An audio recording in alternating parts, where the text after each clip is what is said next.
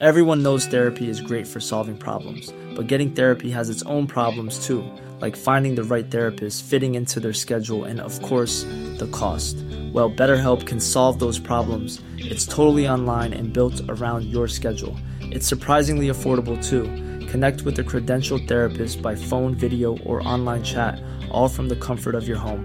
Visit betterhelp.com to learn more and save 10% on your first month. That's BetterHelp, H E L P. Burrow is a furniture company known for timeless design and thoughtful construction and free shipping, and that extends to their outdoor collection.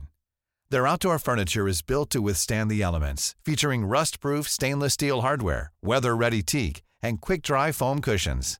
For Memorial Day, get 15% off your Burrow purchase at burrow.com slash ACAST and up to 25% off outdoor. That's up to 25% off outdoor furniture at burrow.com slash ACAST.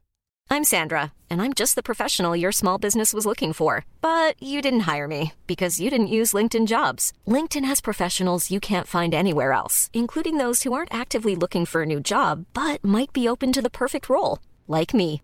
In a given month, over 70% of LinkedIn users don't visit other leading job sites. So if you're not looking on LinkedIn, you'll miss out on great candidates like Sandra. Start hiring professionals like a professional. Post your free job on linkedin.com/people today. Folge deinem Herzen, dann folgst du Gott, sagte Vater. Und genau dies habe ich getan. Ich nahm das Schwert meiner Vorväter, meine Rüstung, das beste Pferd und machte den ersten Schritt in Richtung Jerusalem. Man nennt mich Konrad von Millenforst, Ritter des edlen Grafen von Berg. Ja, zu viele Sünden lasten auf mir, und dies ist vielleicht der Weg, im Angesicht Gottes mich ihnen zu stellen.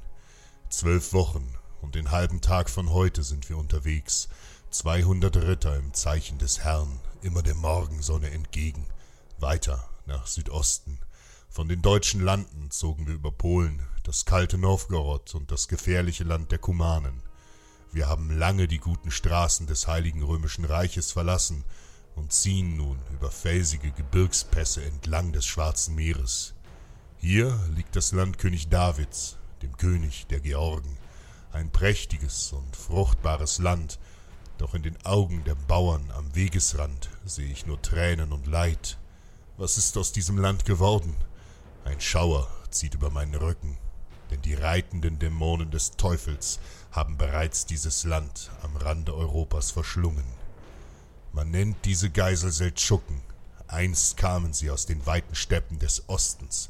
Vor tausend Jahren, so sagt man, brachte ihnen ihr Gründervater Seldschuk den Islam. Seit diesem Tag bringen sie Leid und Schrecken über die Welt. Tugrul Bek unterwarfen sie ganz Persien, bis sie vor 50 Jahren unbarmherzig in das Oströmische Reich einfielen und nun die Christenheit bedrohten.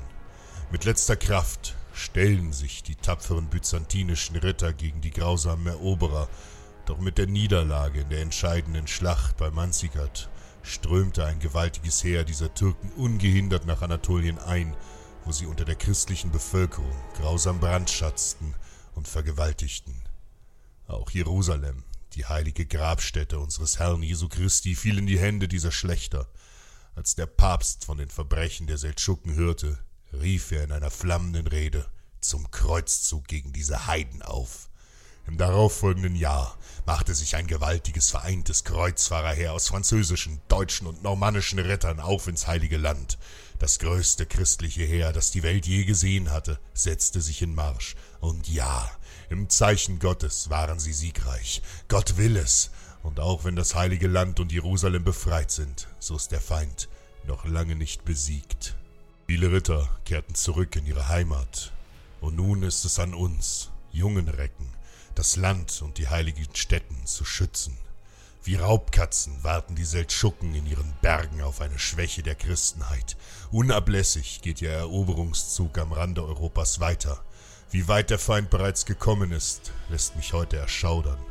König David empfängt uns mit offenen Armen, doch in seinem Blick liegt Verzweiflung und seine Stimme zittert, als er uns von den Zuständen in seinem Land und den grausamen Seldschuken berichtet. Moslems haben bereits die alte Hauptstadt Tiflis erobert. Eine gewaltige Armee des Emirs von Mardin mit 250.000 Mann lagert am Fuß des Berges Ditguri, nur einen Tagesritt von hier entfernt.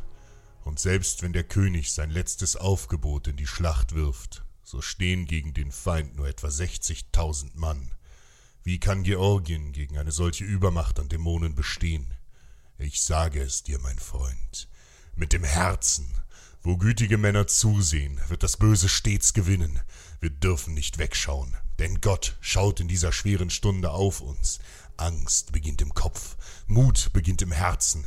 Wir besprechen mit König David und seinem Sohn Dimitri einen Plan. Am nächsten Morgen reiten wir zweihundert Reiter mit erhobenen Armen tief in das Lager der Feinde und wollen uns den Seldschuken ergeben. Der Emir von Mardin in seinem Morgengewand lacht belustigt über uns deutsche Ritter. Ha ha ha. Doch noch ehe sein Lachen verstummt, ziehen wir unsere versteckten Waffen. Mit kraftvollen Hieben schlagen wir auf die überraschten Moslems ein und ziehen eine Schneise aus Blut und Tod. Hunderte von ihnen sterben.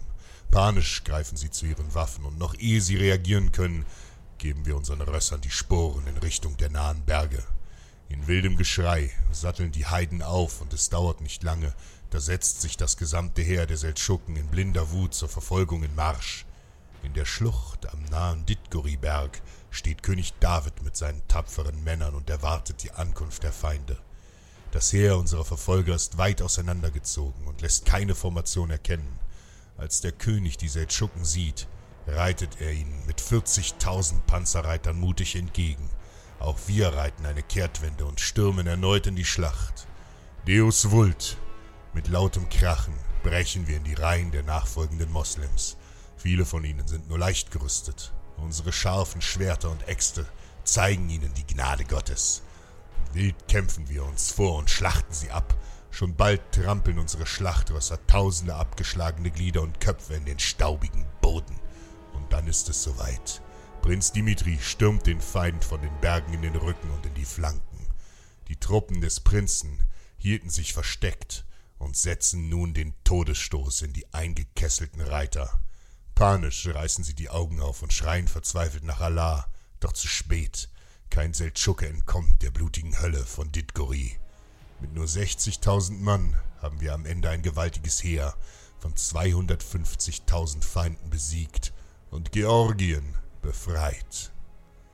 Wo gütige Männer zusehen, wird das Böse stets gewinnen. Heute haben wir nicht zugesehen.